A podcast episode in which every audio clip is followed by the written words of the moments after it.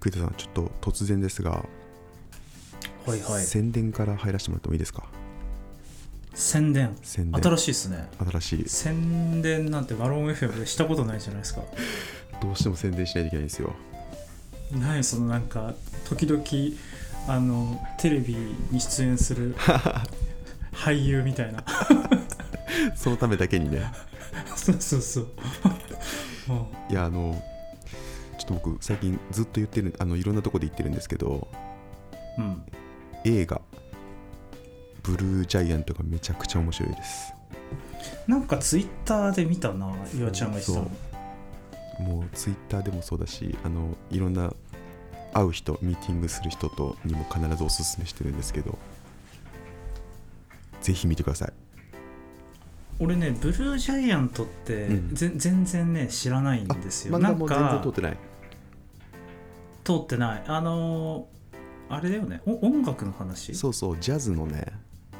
はい。ジャズを始めてこう上り上がっていく青年たちのお話なんですけど。はいはいはい。ちょっとね圧巻でした。映画。えそれ今映画がやってるの？そう。あの今の収録時点の先週末ぐらいから始まって。はいはい。で多分ね注目度そこまで高くなかったのかな？そんなに上映のあの映画館もまあまあそこそこぐらいな感じみたいなんですけど、ちょっと僕の周りのとこでは見た人の本当に絶賛の嵐ですね。へー。えそれはその漫画とはうん。べ、別のストーリーというかあえっとね同じストーリーなんだけど凝縮されてる感じになってて。はいはいはいそれね、ま漫画を知ってる人からしても結構凝縮のされ方もまあうまいし普通にもう映画作品として非常に完成度が高いと思います。あー。えちなみに漫画は完結してるの？続いいやてるやつ？漫画まだ続いてるはず。僕もちょっとね最新まで追い切れてなくて途中な組なんだけど。それでもちょっと興味深いな。だって岩ちゃんから音楽の話が出るなんて今までないから。いやいや音楽の人ですよいやいやいやもうなんかほん本当にもうおお音と無縁の人生。音と無縁やばいでしょ。うん。いやまあなんていうかねそのなんかおそう、ま、漫画で追いかけてたから別に音楽が聞こえてくるわけじゃないんだけどうん。漫画もね結構描写も本当にすごいんですよね。あの聞こえてくるかのような。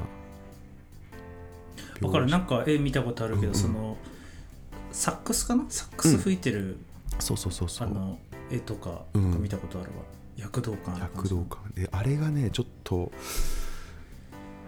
期待はしてたんだけど難しいだろうなやっぱり実際の音楽の設定とかっていう風に思ってたんですけどちょっとねすごかったですね。ちょっとまああんまり言い過ぎると期待値が上がりすぎるかもしれないけどでもちょっと いねやいやもう序序盤で番宣してる時点でもう、うん。宣伝放り込んでる時点でね。いやそう。どどの辺どの辺なんですか？ちょっとあのネタバレしない程度でかいつまむと。うんそうね。ネタバレしない程度でいくとですね。あまあでもなんかみんな言ってるからいいと思うんですけどあのそうね。そのストーリーの構成もすごくいいし描写もいいしまあやっぱり何より音楽がすごくて。ああそうかそうか。実際の音そ楽をうん。はいはいがやっぱりこう乗ってくるとでしかもそれを音楽あの映画館の大音量で聞くとめちゃくちゃ高ぶりますよ。うーん。え岩ちゃんはなんかもともとジャズを聴いたりするの？全く聞いてないですね。あその岩ちゃんが、うん。あすごいと思うほどのやつなんだ、そうそうそうそう。だし多分僕の周りで言ってる人たちはまあジャズ好きな人もいるっちゃいるけどそそんなに聞いてないっていう人が大半だと思うんだけどみんなよかったと。でなんかあんま比較するもんじゃないけどスラダンスラムダンクと比べてどうだみたいな感じです。いやスラダンよりもいいみたいな声声が結構多くて。へえそんなに。そう俺もなんかまあジャンル違うからそんな比較するもんじゃないなと思いつつまず思ったのがいや俺これスラダンよりもやばいって思った。あそんなに、うん。へえそんなに言うんだったらな。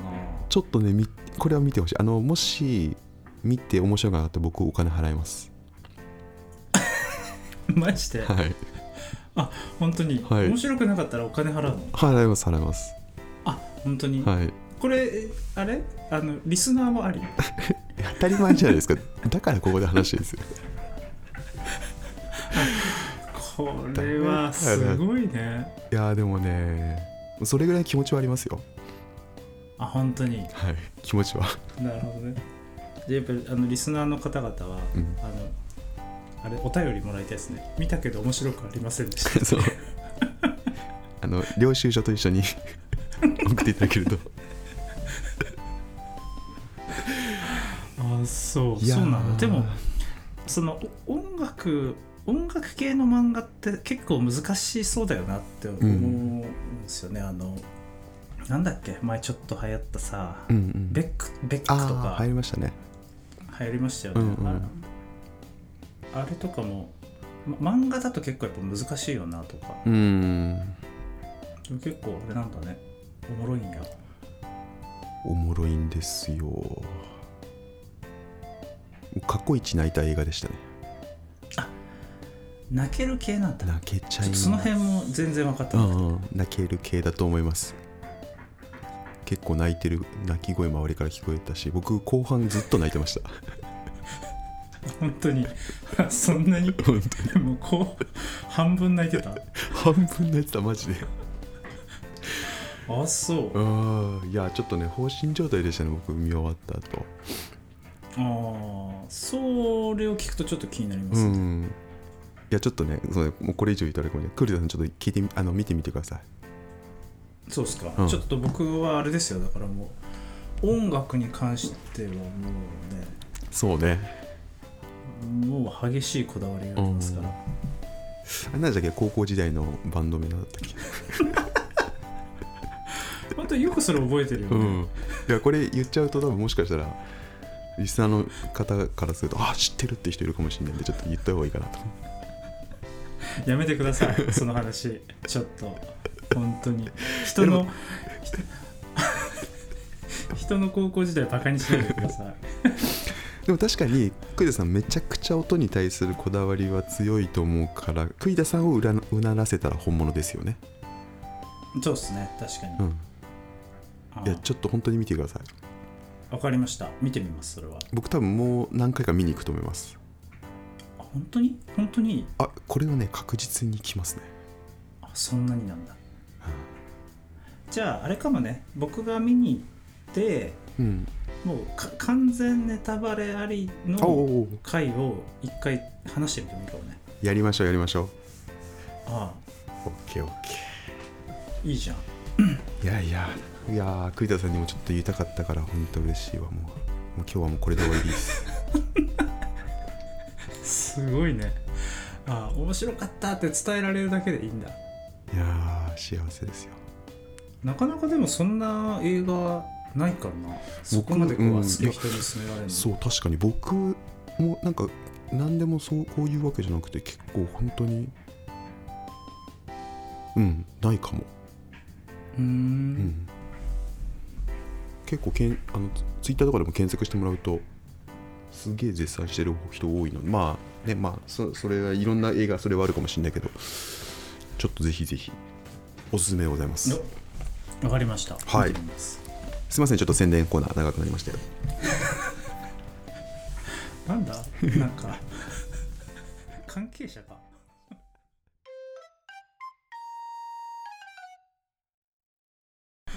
今日は栗田さんがなんかいろいろ面白いことやってると。いやーそうなんですよ。なんかさうんと前々回ぐらいかな？前々回ぐらいの、あのあれだ動物占い行った時だ。動物占い行 った時に伝説の動物がないそうかそうそう。あのなんかあの伝説界で神回、うんマロン FM の神回で。神確かにね最もマロン FM らしい回ですね、そうそうそううん。そうあれのなんか最後の方で、うん。あの動物占いとかまさにチャット GPT で全然できそうだよねみたいな。なんかああいううんうんここうそれっぽい言葉を並べてあるこう占いの結果みたいなやつってチャット GPT が作ってくれそうだよねみたいな話をして、でチャット GPT 使ってなんかマロン FM やりたいねみたいな話をしたんですよね確か。話してましたね。話してました。なんかできそうみたいな言ってましたね。そうそうそうでうんまあそうだと。マロン FM のまあネタ出し毎回ちょっと困ってるから、うんうんうん。チャット GPT に手伝ってもらおうと思って。ほうほう。チャット GPT にちょっとネタ出し手伝ってもらってたんですよ。うんうんそうそう。でなんかねいろいろチャット GPT に聞いてみたんですよね。うんなんかこれキャプチャー送ってくれてますけどめちゃくちゃいいっすね。おもろいっすねこれそう。でもこれ結構その単純に聞くとあのつまんない答えしか返ってこなくって。うん。例えばそのポッドキャストでなんか話すべき面白いテーマ上げてみてみたいなこと言うと、うんうん。なんかすっげえ平凡な答えしか返ってこないんですよね。うん。で結構な何度かいろいろ工夫しながら質問をしてみたんだけど一旦ねどんな感じで質問したかというとうんうん一応ねあの最初に仮定をしたんですよ。あなたはおと,、おととしからポッドキャスト番組を始めました。うん。で今話してるテーマはなんか効率的な学習方法についてみたいなうん。真面目なやつもあれば、なんか最近買ってよかったものや動物占いをやってみようみたいなふざけたものもありますみたいな。うんうんでこれからさらに増やしていくためにリスナーを、うん。なんか次のエピソードのテーマを考えてくださいみたいな。うん。でそれで開けてあの聞いてみるとえっとですね、まあ、それも結構平凡な答えが返ってくるんだけど、ビジネスの未来予測。健康的なダイエット方法とか。うんうんうん。投資の基本と応用みたいな。はいはいはいそうそうそうでなんかこの中で特にこう聞いてもらえるテーマを一つに絞ってもらえますかみたいなこと言ったらうん。サステナブルライフスタイルっていう。え そんなの話せますか僕らみたいな。サステイナブルライフスタイルが多くの人に聞いてもらえると考えます。なぜならばって書いてますね。そうそうそうそう。うん。でもせっかくなんでもうちょっと聞いてみててじゃうん。あその10分間ぐらいのエピソードにしようと思うから起承転結を意識しながら10分間の内容のアウトラインを教えてくださいっていうと、まあ、ちゃんと起承転結でこんなこと話したらどうですかっていうことを教えてくれるんだよね。うん。確かにこの例すごいですね。そうそうそうそうでちなみにちょっともうちょっと工夫したくってうん。分かりましたと。じゃあそのアウトラインの内容を、えっと、真面目度とおふざけ度のパラメーターで数値化するとしますと。ちなみにパラメーターの定義は以下で真面目度は入試や書籍で発信されるようなファクトやナレッジを含んでいる度合いうん。おふざけ度は私的な出来事やお笑いの要素を含んでいる度合いと。うんうん。このパラメーターに沿ってさっきのアウトラインを数値化するとさっきのは真面目度80おふざけ度20でした、うんうんうん。なんでこれを真面目度20おふざけ度80つまりおふざけ度をちょっと増やしてくださいっていうふううにん。お願いするとまた全然違うテーマが返ってくるんですよね。うんうんうんうん。あなたの思い出の食べ物は？でそれのまたあの起承転結のアウトラインとかも教えてくれるみたいな。ではいはい。こあとはもうこのパラメータをどういうふうに数値を変化させるかっていうので、うん。無限に教えてくれるっていう。うんうんうんのをちょっとやってこのましたねパラメータの問いかけいいですね。まあ、あのノートの深津さんがこの辺めっちゃめっちゃ研究してましたよね。あれ面白かったですよね深津さんのやつね。うん、面白かった。うん。へえクイズさん結構うまいことやってますねこれ。うんなんかちょっといろいろやってみて。でもなんかこの辺ってあの前さあのどんぐり FM でうん。あの英語学習の話しててさ2人が、うんうん。どんぐり FM で。うん。でなんか、まあ、もちろんその英語をまあ話せるとか聞き取れるみたいなことも大事だけど、うん。今後はそのまあその翻訳？うん。Google 翻訳とか DeepL とかまあなんかそういうサービスがめちゃくちゃ頭良くなってくるだろうからいいかにしてその翻訳させやすい日本語をうん作れるかみたいな能力がめっちゃ大事だよねみたいなはい言ってて、はいはまい。あそれめっちゃそうだよなと思ってて、まあ、まさにこれもお同じっすよね。いやそそうだね。ット GPT にいかに的確な答えを返してもらうための質問を設計するかっていう。う。んうんうん。うん。あー確かにね。そうだね。それって何力っていうんですかね？何力っていうんですかね。いやこう分かるよ。それの重要性めちゃくちゃ分かるよなんかあれじゃないですか。AI ディレクション力みたいな。ああかっこいいな。もうちょっと抽象化するとどうなんだろうね。そのいわゆるなんていうのかな。あー英語日本語の話もそうですけどいわゆる言語言語のなんかディレクションじゃないですか。うんうんうん。何なんですかねいやそのね僕言語の話すっごいわかるんですよね。あの、うんうん。結構うちの会社日本語話者英語話者も半々みたいな感じなんで結構どちらも行き交ってる中で自分が英語の方でこうコミュニケーションしようとするとなんかやっぱりこう日本語の頭で考えて日本出てくる日本語ってすごいこうなんていうかな。まあ人の特性もあるかもしれないんだけどうんうん。どうしてもねこう分かりづらい表現とかになっちゃいなりがちなんだけどこれを英語翻訳のフィルターを通すぞっていう前提の頭で話したりとかアウトプットするとすごくこう分かりやすい表現というかねアウトプットになることが多くて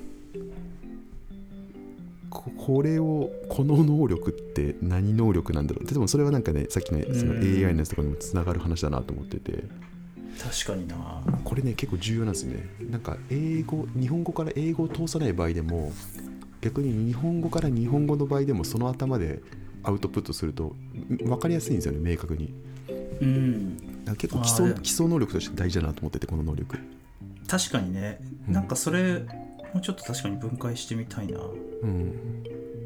でもほんなんか本当こ講義のコミュニケーション能力というかああそうね。その要はどうやったら相手が理解しやすいかとか相手に伝わりやすいかみたいなのを汲み取ってこちらの発言を工夫するみたいな。うんそういう話でもありますよね。そうですよね。で多分それがあれですよね。そのなんていうのかな。テキスト情報以外のものに頼らないコミュニケーション能力ってことですよね。ほうほうほう。あなのでコミュニケーション能力っていうと結構あれじゃないですか非言語能力も含むことが多いじゃないですか、はいはいはい。だけどここで言ってるのは多分テキストを介した中で明確に相手に伝えて相手を動かすとかみたいな能力だと思うので結構その言言語化テキスト化みたいなところになんか特化した表現の話なんだろうなと思っていてうんうんうん。多分人ってその非言語能力のところに頼ってるコミュニケーションの部分が多いんだけどいわゆるその言語のところにを研ぎ澄ませるとめちゃくちゃポテンシャルがあるんじゃないかみたいな話なのかなと思っていて。なるほどね。確かに確かに。そうだよね。ああおもろいなそれ。うん確かにな。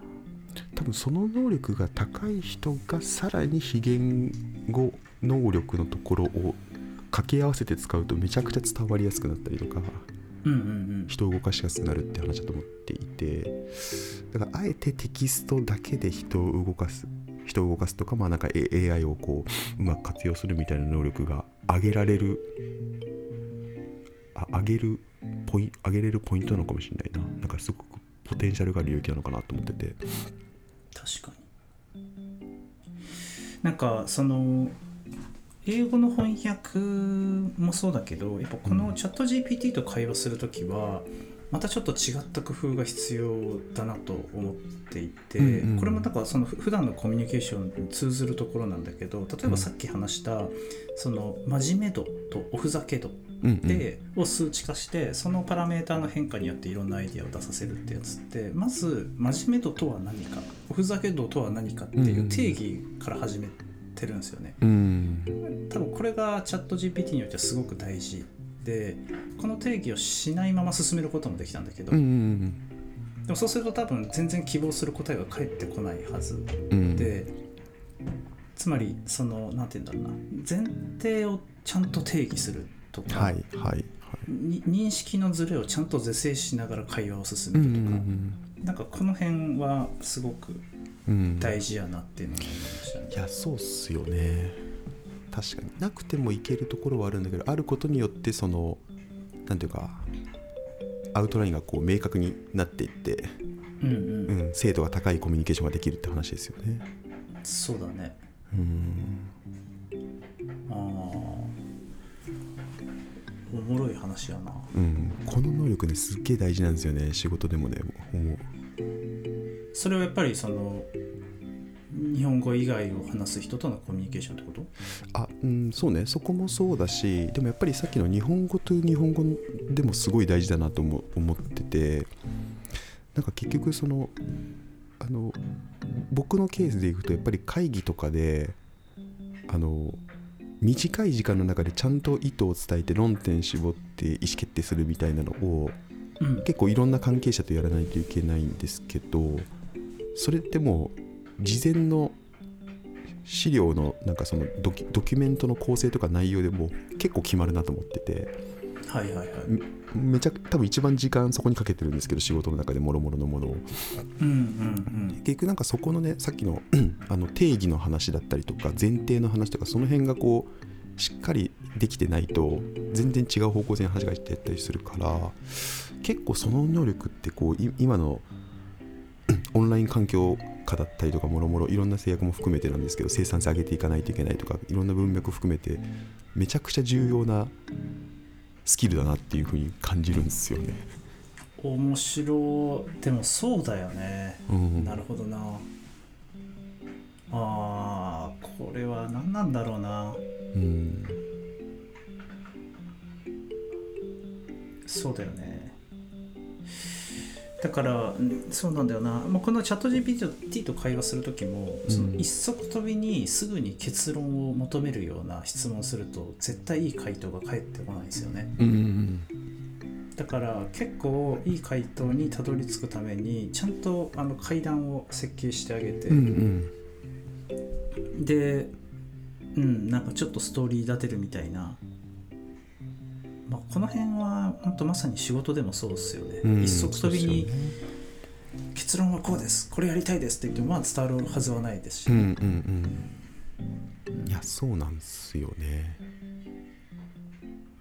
確かに。前提情報が何で目指してる方向は何で現在地が何でギャップが何だから今回何があってこのポイントを議論することでこうしたいみたいなだからそういうなんか構成ってある基本ないといけない部分だと思うんだけどそこが結構すっ飛ぶことってすごく多いんだろうなと思っていてそうそのゴールが見えてるからチャット GPT とかでもこうここから始めてこういうふうにコミュニケーションしてここに落ち着けていくみたいなのが、うんうんうん。設計できるかできないかって全然アウトプット変わるじゃないですか。うん、変わるよね。うん。なんかこれでもおもろいな。なんか抽象化すると何なのか、うん。こうん確かにな。これ抽象化するとなんかすごく学びの学びが多そうだな。うん。ちちちなみにい岩田さんは今みたいなやつはなんか結構こう最近意識をするようになったみたいな感じなの？あーどうなんだろうな。最近えっ、と多分ねあの今の会社に入ってから特に意識するようになったっていうのがまずあってで直近そういう場面がより多くなってきてるからより意識強く意識してるっていうのがあるんですけどうんうん。なんか前提あれなんですよ。あのうちの会社なんかこういろんなところであの発信もしてるかもしれないですけどめちゃくちゃドキュメント文化なんですよね。パワポとかは極力使わずにもうドキュメントで簡潔に言葉だけでテキストでね、はい表現するみたいなのをすごい大事にしててなんかそれはあの装飾とかしちゃうとそこに時間かかっちゃうしドキュメントで伝わる言葉でシンプルにコミュニケーションしてあの早くスピスピーディーに決めていこうみたいなのがあるのでまずそそういう環境だっていうのがすごく大きくてなんかやっぱその中でさっきみたいなスキルというかね手がないと結局話がちゃんと前に進まないというかっていうのがあるからうん。多分その前提が大きいかもしれないですね。なんで意識してるかみたいなところでいくと。うんなるほどな。あそうか。あとはごめんなさい。あともう一つは掛け合わせですね。掛け合わせの文化がある。プラスやっぱり外国籍メンバーとかも多かったりするのでうん。あの非同期のコミュニケーションの中でドキュメントを通してみんなで伝えてもうみんなが同じ認識にしないといけないみたいなところももう一個の背景としてあるって感じですね。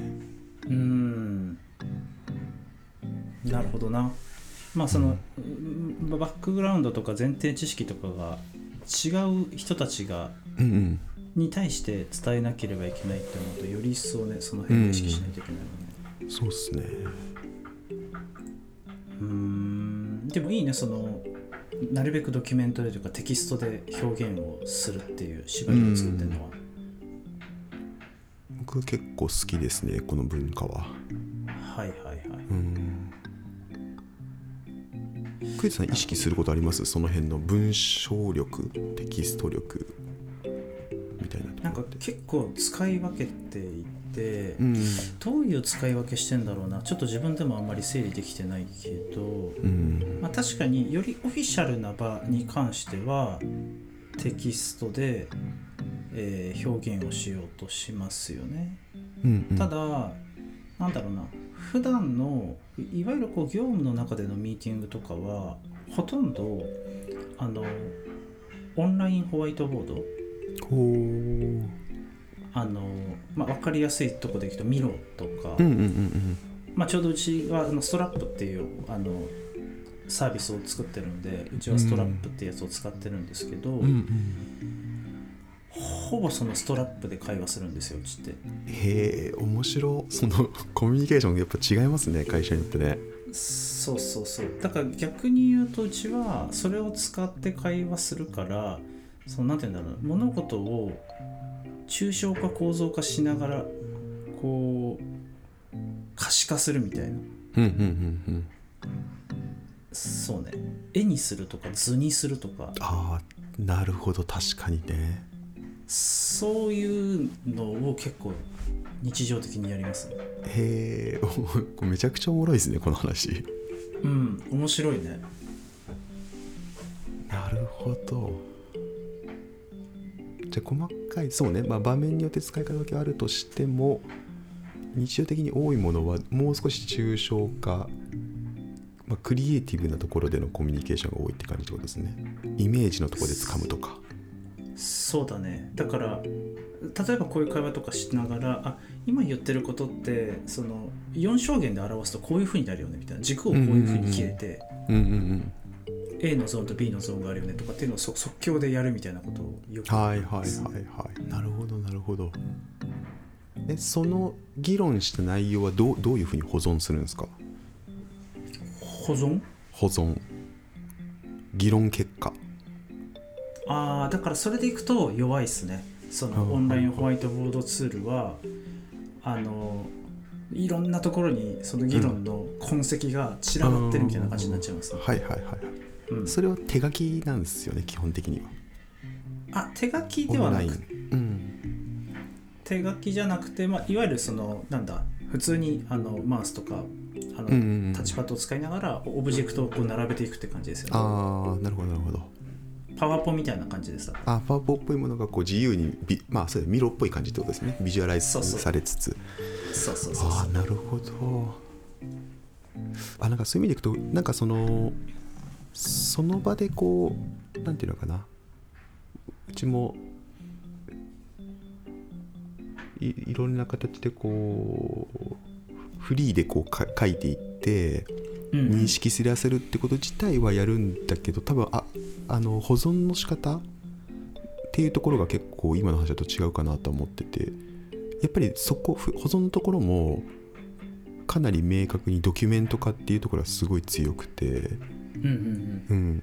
なんかねあのそうまあ常に Google, Google ドキュメントで話した内容をみんながこう共有で共有しながらドキュメント化してて結構その言葉の定義みたいなところとか特に断ってうんはいはいはい。そこどうみたいなところを定義を整理しながら必ずドキュメントで全て基本は全て残るような形になっているのでだから Google ドライブとかでキーワード検索すれば大体のものがいろんな出てくるみたいな。なるほどね。なんかその辺のねうんおもろいっすね。だからちゃんとその情報をスストストック化しようっていうもうカルチャーがあるんすねそうっすね。それはすごいな。うん。ストック化言語化ああうちはそこまでそれはないな。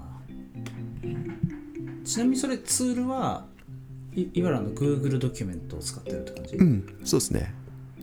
うちは大体 Google、うん、系のやつですね。うーんそれをじゃあドライブにどんどん保存してって検索しやすいようにしてるっていう、そうっすね。こんな感じかな。シンプルっすね、うん。なるほど。ちょっと思わぬ方向行ったけどめちゃくちゃこのこのテーマもう一回話したいな。ああなんかちょっと考えて整理してみたらもっといい話ができる気がするな。うんうんうん。ああこれ何あどうぞ。あこれ何力なのかな？なんかちょっともしこれ聞いてもらってる人でし知ってる人がいて教えてほしいな。知ってる人とか思いついた人がいれば。思いついた人が。でもこれなんかどっかで話されてるよねきっとね。こういうの話はね。ちょっと調べてみよう。ね。うん。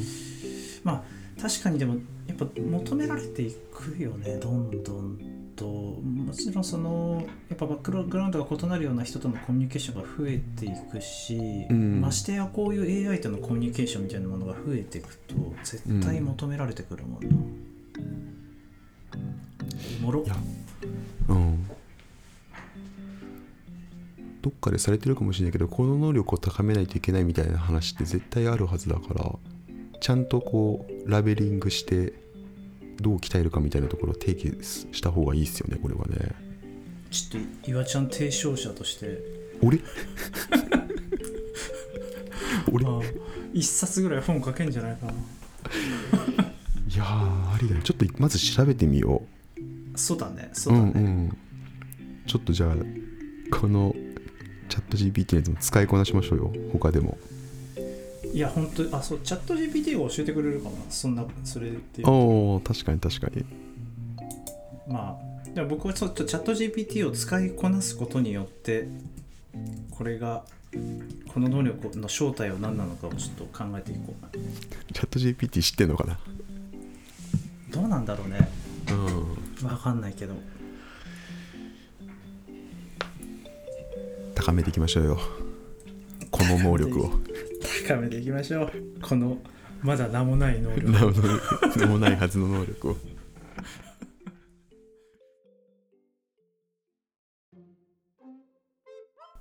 マロン FM では、えー皆様からのお便りをお待ちしております、えーポッドキャストの概要欄や、えー、Twitter などから、えーぜひお待ちしております